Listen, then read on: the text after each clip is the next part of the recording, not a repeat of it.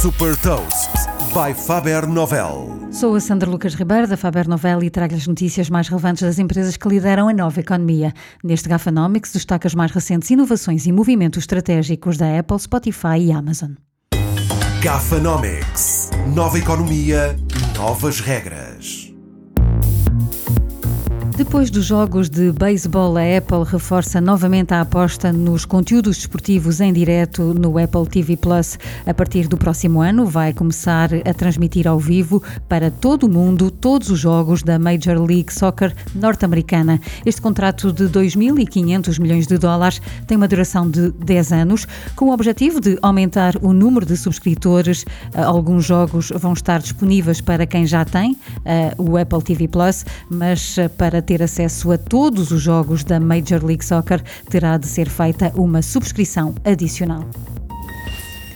O investimento de mil milhões de dólares do Spotify nos podcasts já começou a dar frutos. Esta área de negócio apresentou receitas de 200 milhões de euros em 2021, ou seja, um crescimento de 300% em relação a 2020.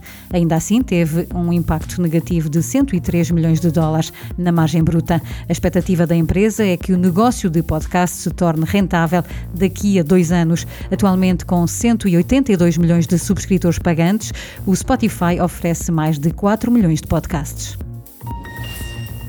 Trata-se de mais uma aposta da Amazon na realidade aumentada para transformar as compras online. Agora, a aplicação da Amazon tem uma nova funcionalidade que permite experimentar calçado virtualmente antes de o comprar. Disponível para já nos Estados Unidos e no Canadá, basta apontar a câmara do smartphone para os pés para ter uma ideia visual do calçado de marcas como a New Balance, a Adidas e a Puma.